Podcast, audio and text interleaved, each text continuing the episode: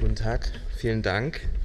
Ähm, erstmal für die Einladung zu dem bisher sehr interessanten Symposium. Ich werde mich in meinem Beitrag, wie schon erwähnt, mit einem Aspekt beschäftigen, der uns eben als Öffentlichkeit äh, ganz direkt betrifft mit der Wahrnehmung von Kriegen und Konflikten, beziehungsweise eher der Nichtwahrnehmung, also eine Art von Vergessen und Verdrängen, was ja eben auch schon im Titel drinsteckt. Ein kurzer Satz zu den Begrifflichkeiten. Krieg und Konflikt sind natürlich nicht ein und dasselbe.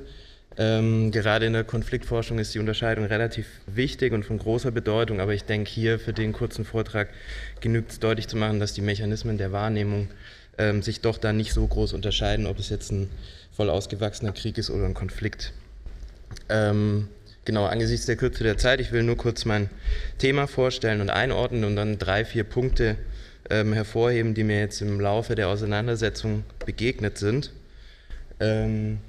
Und deswegen will ich kurz was zu meinem Hintergrund und ursprünglichen Erkenntnisinteresse äh, sagen und dann eben soll es darum gehen, ähm, wie der Umgang mit Krieg und Leid ja, in der Form von Vergessen und Verdrängen ein neues Phänomen ist oder nicht irgendwie auch einen zutiefst menschlichen Zug offenbart. Dann werde ich im Anschluss zwei, drei wissenschaftliche Annäherungen vorstellen ähm, und dann mal gucken, wie die Zeit reicht, auch vielleicht noch einige kurze Beispiele nennen. Ähm, zu meinem Hintergrund, also mein ja, kleiner Blog, welcher der Grund für die Einladung hierher war, existiert seit 2009 und er ist ein Hobby, kann man sagen, aber studiert habe ich Politik, Kommunikations- und Islamwissenschaft in Bamberg und deswegen existiert der Blog natürlich nicht unabhängig von meinem dadurch erworbenen Hintergrund. Genau. Ähm, hinter mir sehen Sie den Ausgangspunkt für die Auseinandersetzung mit vergessenen Kriegen und Konflikten. Es war eine ja, recht unscheinbare technische Lösung für ein eher minderschweres Problem. Yahoo Pipes heißt das. Ähm, ich musste nachgucken, ob es noch existiert, ehrlich gesagt, im Zuge der Vorbereitung. Ähm, und ja, die Ansammlung von digitalen Schläuchen, die Sie da sehen, ähm, ermöglicht es auf eine relativ simple Art und Weise, RSS-Feeds, also Nachrichtenticker von Webseiten, könnte man sagen, ähm, zu aggregieren und filtern zu lassen. Und daraus entstand irgendwie die Frage, ob es eben möglich ist, alle Opfer weltweiter Konflikte zählen zu können, täglich, ähm, über einen längeren Zeitraum. Das heißt, dementsprechend habe ich dann die Suchwörter gestaltet, ähm, Clashes, Clashes oder Killings oder eben bestimmte Ländernamen und versucht, äh, mich da ein bisschen anzunähern. Um es kurz zu machen, teilweise ist es möglich, äh, wenn man die vielen ja, blinden Flecken und Unsicherheiten außer Acht lässt, die ähm, gerade was das Geschehen in Konfliktgebieten, was das angeht, äh, trotz der globalen medialen Abdeckung. Ähm, aber es ist eine sehr zeitwendige äh, Arbeit. Und ja, in sechs Monaten waren das mehr als äh, 30.000 Opfer. Ähm, direkte Opfer muss man deshalb dazu sagen, weil die meisten Menschen in Konflikten eben nicht durch die unmittelbare Gewalt sterben, sondern eher an den indirekten Folgen oder den Spätfolgen. Die Zahl liefert dann aber irgendwie ja doch eine Ahnung über das tagtägliche Geschehen. Ähm, und ja, mittlerweile beschränke ich mich eigentlich eher darauf, Artikel selber manchmal zu schreiben oder ähm, externe Quellen zu teilen und einzuordnen, weil es eben über einen längeren Zeitraum eigentlich nicht möglich ist für eine Einzelperson, das zu zählen. Und habe das jetzt als Ausgangspunkt genommen, weil das vielleicht schon mal ein Punkt ist, warum Kriege einfach vergessen werden, eben die schiere Dimension, also dass man mit den Geschehnissen eben einfach überfordert ist. Ähm, genau, und in dem Zusammenhang ist mir ein Zitat von Walter Rathenau begegnet, ermordeter Reichsaußenminister und der auch Industrieller und Schriftsteller war, äh, aus seinem Buch zur Kritik der Zeit von 1912. Und es schlägt so ein bisschen halt äh, den ja, Bogen zum Beginn des 20. Jahrhunderts. Sie können es ja schon sehen, ich lese es trotzdem mal vor. Täglich mindestens einmal öffnet das Welttheater seinen Vorhang und der Abonnent des Zeitungsblatts erblickt Mord und Gewalttat, Krieg und Diplomatenränke. An einem Morgen während des Frühcafés mehr Seltsamkeiten als seinem Ahnherrn während eines Menschenlebens beschieden waren. Das Beängstigende der Bilderflucht ist ihre Geschwindigkeit und Zusammenhanglosigkeit. Bergleute sind verschüttet, flüchtige Rührung. Ein Kind misshandelt, kurze Entrüstung. Das Luftschiff kommt, ein Moment der Aufmerksamkeit. Am Nachmittag ist alles vergessen, damit Raum und Gehirn geschaffen werde für Bestellungen, Anfragen, Übersichten, für die Erwägung, das Erinnern, das Nachklingen bleibt keine Zeit. Nun wirken die Worte natürlich ein wenig angestaubt angesichts der heutigen technischen Möglichkeiten im digitalen Informationszeitalter, aber das Gefühl ja, kennen wahrscheinlich die meisten von uns und eigentlich haben wir ja eher das Gefühl, dass sich das zunehmend verstärkt. Ähm, dass eben Überforderung, Erschöpfung und, und auch eine Notwendigkeit des Vergessens ähm, einhergeht. Andere würden vielleicht sagen der Verdrängung, um eben mit, diesen, mit dieser zunehmenden Informationsflut überhaupt klarzukommen. Und ja, da möchte ich eigentlich den Bogen dann schlagen zum eigentlichen Thema, nämlich mit der wissenschaftlichen Auseinandersetzung äh, mit dem Phänomen. Und ich habe ja schon gesagt, das ist nicht unabhängig von meinem Studium. Und ich habe da ja auch ja, zahlreiche Zugänge eben gefunden im Bereich der Sozial- und Medienpsychologie, aber auch in der Friedenspädagogik. Ähm, und da lassen sich halt so ein paar Erkenntnisse explizit machen. Und da kann man eben sagen, unabhängig vom Forschungsinteresse steht bei Studien in dem Bereich eigentlich erstmal die Feststellung von einem kurzlebigen Interesse der Rezipienten. Das ähm, stellt man eben grundsätzlich fest und das ist klar, das läuft natürlich dem Charakter von Konflikten eigentlich zuwider. Ähm, es sind teilweise sehr widersprüchliche Erkenntnisse, die sich, also es lässt sich nicht so einfach fassen, ähm, aber es lässt sich schon sagen, dass eben zum Beispiel negative Bilder auch einfach ähm, unser Erinnerungsvermögen beeinträchtigen können oder Vermeidungshandlungen auslösen. Also ich habe jetzt hier in einem Zitat von Newhagen, Medienwissenschaftler, der schreibt, The viewer may simply turn away from news, political spots or public service announcements if they contain images of disgust, perhaps actually changing channels. Man schaltet also einfach ab oder wechselt den Kanal. Ähm, und es ist eben so, dass sie nicht nur Vermeidungshandlungen auslösen, sondern dass sich einfach auch messen lässt. Es hat auch eine negative Wirkung auf das Behalten von Nachrichten.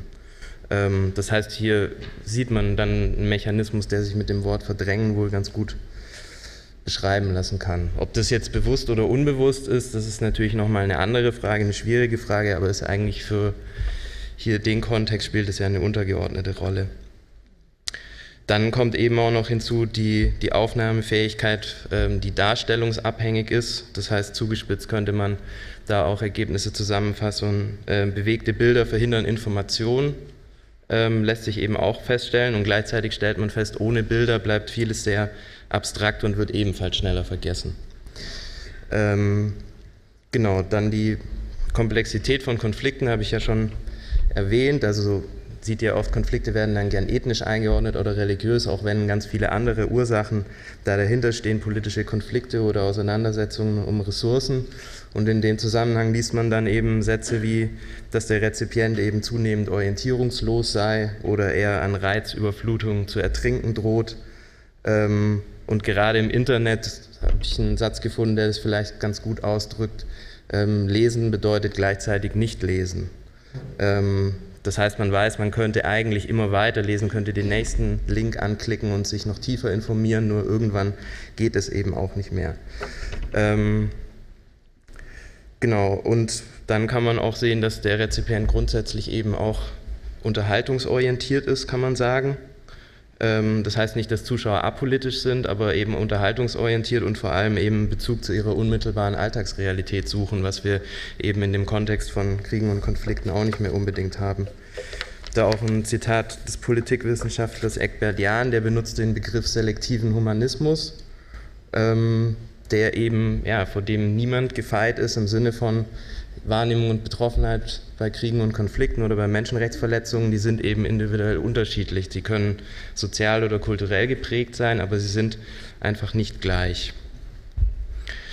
Hier ist jetzt auch ein Bild, vorher kamen ja schon relativ ähm, ja, drastische Bilder. Hier ist jetzt auch eins aus der Zentralafrikanischen Republik ähm, vom April diesen Jahres. Und da passt eben auch das Zitat von dem Herrn Jahn dazu, Bilder über das Massensterben und Massenelend fördern eher ein Ohnmachtsbewusstsein oder gar abstoßende Empfindungen beim Betrachter. Ähm, und ja, man muss ja auch dann einfach sagen, entweder lässt es einen eher hilflos oder geschockt zurück oder es bleibt einfach eine merkwürdige Distanz zu so einer Aufnahme, dass man sich da nicht wirklich reinfinden kann. Genau, das hat sich jetzt eher so mit der Rezipientenseite mit uns beschäftigt. Dann gibt es aber natürlich auch ähm, auf der anderen Seite den Sender, der die ähm, Inhalte kontrolliert, haben wir jetzt ja auch schon was drüber gehört und da ja, lassen sich eben aus der Kommunikationswissenschaft dann einige Ergebnisse gewinnen. Da gibt es zum Beispiel eben die Nachrichtenwerttheorie und die geht ja eben davon aus, dass Nachrichteninhalte Inhalte nicht zufällig ausgewählt werden, jetzt nicht nach der Reihenfolge, wie sie reinkommen oder nach dem Platz, das mag sicher auch eine Rolle spielen im journalistischen Alltag, aber ähm, dass sie eben nach ihrem Wert veröffentlicht werden. Und ja, die Konsequenzen von so einer Nachrichtenauswahl sind ja dann auch intuitiv nachvollziehbar. Also ähm, könnte schon zugespitzt sagen, jetzt auf einen Zeitraum im März, April, Krimkrise und verschwundene malaysische Boeing schlagen dann Südsudan, Zentralafrikanische Republik oder Myanmar oder Thailand, wenn man noch weiter gehen will und Konflikte, die uns vielleicht nicht so bewusst sind. Und als Faktoren lassen sich da auch wieder intuitiv nachvollziehbar eben bestimmte Faktoren ausmachen, Zeitlichkeit, Nähe, die Möglichkeit der Personalisierung, aber eben auch Fragen nach der Darstellbarkeit oder der Verfügbarkeit von Bildern, dass das halt dazu beiträgt, dass manche Konflikte medial aufbereitet werden oder andere eben ja dem Vergessen preisgegeben werden. Und in dem Zusammenhang muss man ja auch sagen, ist ja auch ein schmaler Grad. Einerseits erwartet man natürlich von Medien, dass eben Kriege nicht vergessen werden und andererseits gibt es ja dann auch die Tendenz der Überbetonung negativer Faktoren, was ja wiederum ebenfalls die Realität verzerrt. Ähm, genau, das führt natürlich auch an der Stelle zu weit, aber es ist, äh, gibt dann ja, eine Metapher zur Verdeutlichung, wenn man das eben mit dem Radio vergleicht und die Ereignisse eben das Spektrum der Radiowellen ist, dann ist eben klar, man muss sich für eine Frequenz entscheiden, ähm, kann nicht alles gleichzeitig hören, entscheidet eben auch über die, die Dauer und ja, sieht da eben, wie begrenzt dann auch die Aufnahmefähigkeit ist.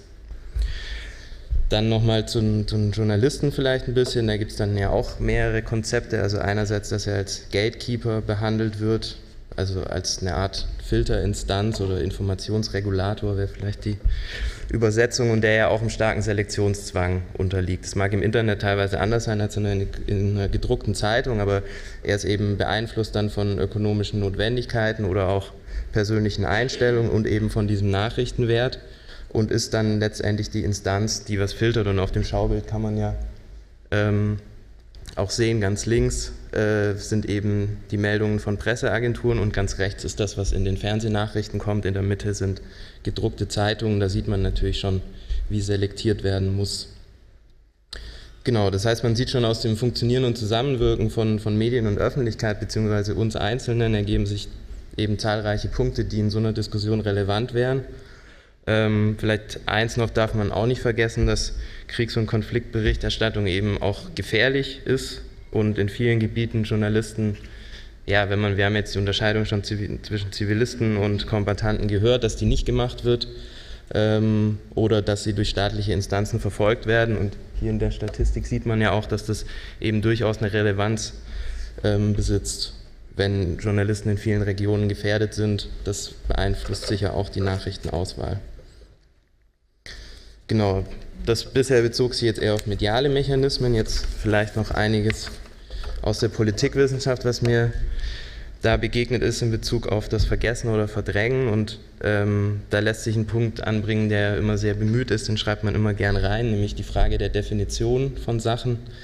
Aber ähnlich wie bei Terrorismus zum Beispiel lassen sich Kriege und Konflikte eben nicht so leicht definieren und ähm, es weist halt auf ein Problem hin, was wir jetzt ja auch schon öfter gehört haben, die steigende Asymmetrie. Und die steigende Asymmetrie macht es eben immer auch schwierig, ein klares Bild zu gewinnen. Und es ist schon ähm, ja auch ein Aspekt von vielen Kriegen, denen man das Attribut Vergessen anheften würde, dass sie eben asymmetrisch sind, beziehungsweise sehr komplex. Das heißt, es uns eben sehr schwer fällt, das einzuordnen. Ob das jetzt vorm Ende des Ost-West-Konflikts anders war, wird oftmals behauptet, weiß ich jetzt nicht ganz genau. Ähm, aber zumindest macht der Kalte Krieg auf einen weiteren Punkt aufmerksam, nämlich Sicherheitspolitik ist Machtpolitik, haben wir ja auch schon gehört. Und ähm, wenn man es jetzt polemisch ausdrücken würde, ein Kabarettist würde vielleicht sagen, Scharmützel im Dschungel am Ende der Welt, die haben einfach keinen Platz da, die haben keine Relevanz. Ähm, wenn man jetzt ins Weißbuch vom Bundesverteidigungsministerium guckt, von der Ausgabe von 2006, heißt es da, Deutsche Sicherheitspolitik muss auch Entwicklungen in geografisch entfernten, weit entfernten Regionen berücksichtigen, soweit sie unsere Interessen berühren. Und der entscheidende Satz ist natürlich, soweit sie unsere Interessen berühren. Und Da kommt eine sicherheitspolitische Logik zum Ausdruck, die natürlich nachvollziehbar ist, wenn es um das Gut, das kollektive Gut Sicherheit geht. Andererseits ist ganz klar jetzt in unserem Zusammenhang, wenn wir uns mit vergessenen oder verdrängten Kriegen beschäftigen, dass es sicher nicht dazu beiträgt, sich mit Vorgängen in irrelevanten oder schwachen Staaten, was jetzt deren wirtschaftlichen, politischen oder sonstigen Einfluss angeht, dass wir denen da besondere Beachtung schenken. Ähm, weitere Besonderheiten würde ich auch sagen, ist eben der intransparente und teilweise clandestine, also geheime Charakter. Ähm, immer Politik, die im Verborgenen gemacht wird, wird der öffentlichen Diskussion entzogen und ähm, haben wir jetzt auch schon gehört, die Revolution in Military Affairs, also haben es jetzt an Drohnen festgemacht, aber auch autonome Waffensysteme, ähm, trägt sicherlich dazu bei, dass es nicht sichtbarer wird. Also der Konflikt in Pakistan wurde jetzt auch häufig erwähnt, im Sinne von, er ist sicher nicht vergessen, aber er lässt sich relativ leicht verdrängen, ähm, was bei einem Einsatz von in Anführungszeichen echten Soldaten sicherlich nochmal anders wäre.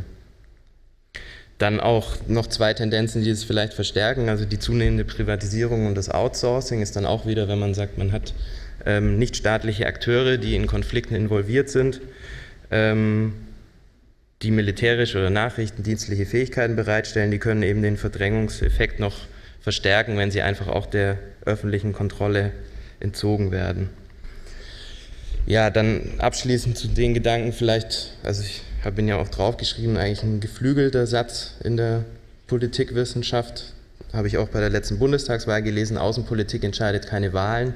Das heißt, ähm, von der Bedeutung her ist es auch einfach so, dass es sicher sehr interessant ist, sich mit sowas zu beschäftigen und andererseits gerade in Wahlkämpfen ist es sehr untypisch, wie jetzt vielleicht beim Irakkrieg, dass wirklich außenpolitische Dinge ähm, thematisiert werden.